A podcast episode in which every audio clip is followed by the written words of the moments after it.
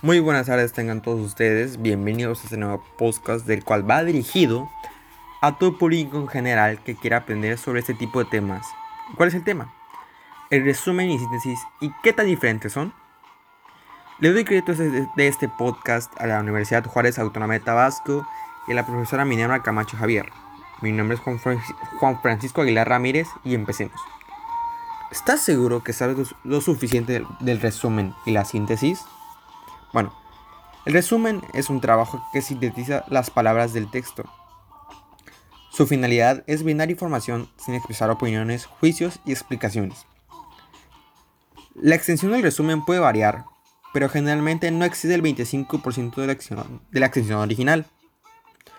El resumen debe mostrar vínculos lógicos con las ideas explicadas en el texto fuente, aunque esto significa cambiar el orden en que aparecen.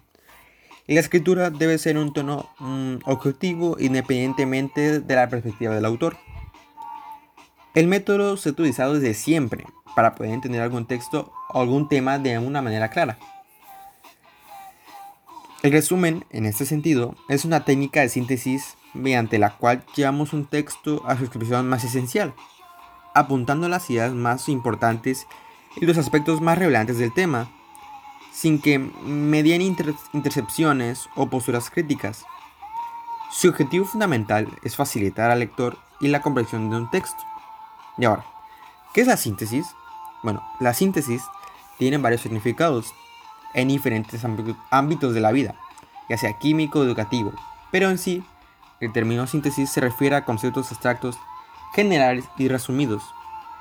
Estas palabras se utilizan de forma abreviada para presentar la descripción del contenido del texto. La idea principal se expresa de forma indirecta y abstracta.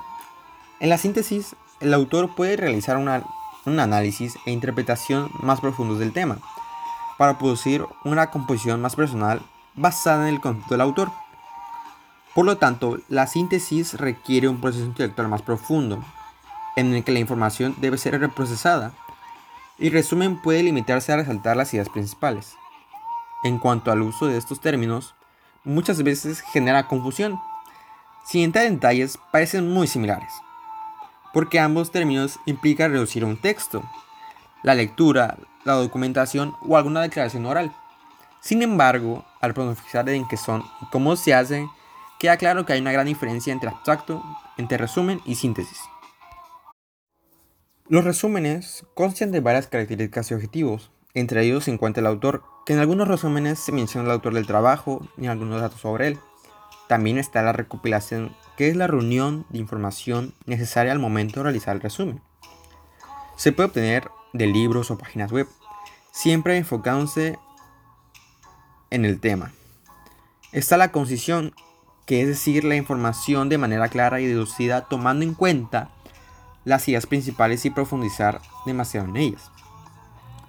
Está el contenido, que es la formación usada, la originalidad, que es otra característica del resumen, la veracidad, que habla sobre que los resúmenes deben ser veraces, pero la veracidad debe tomarse en consideración desde el punto de vista del tema. Está la finalidad, que es dar la información que requiera con los puntos suficientes.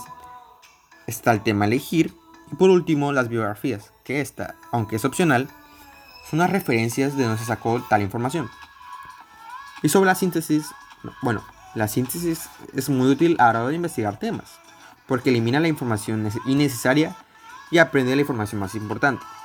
Los conceptos más importantes a considerar deben estar relacionados lógicamente, es decir, conectados con el pensamiento horizontal. Debe confiar en los conectores de palabras para mantener la coherencia del texto. La idea principal debe ser general. Si es posible, debe haber pocas palabras, de las cuales se pueden derivar de ideas secundarias.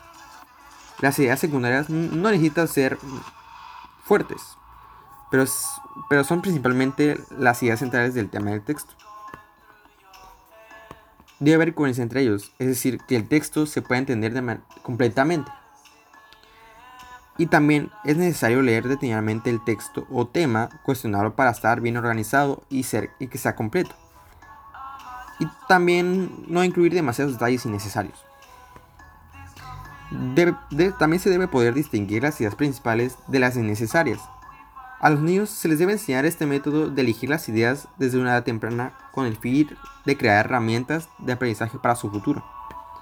Bueno, espero que una vez entendido estas dos doctrinas, hayas entendido sus diferencias y la manera en que se maneja cada una. Sinceramente creo que es algo fácil de entender y de realizar, pero espero que en este podcast se haya entendido de una manera más clara y sencilla. Y recuerda, no dudes realizar una retroalimentación sobre este tema en mis redes sociales. En el siguiente capítulo hablaremos sobre la descripción y sus características. Espero que lo hayas disfrutado y hasta luego.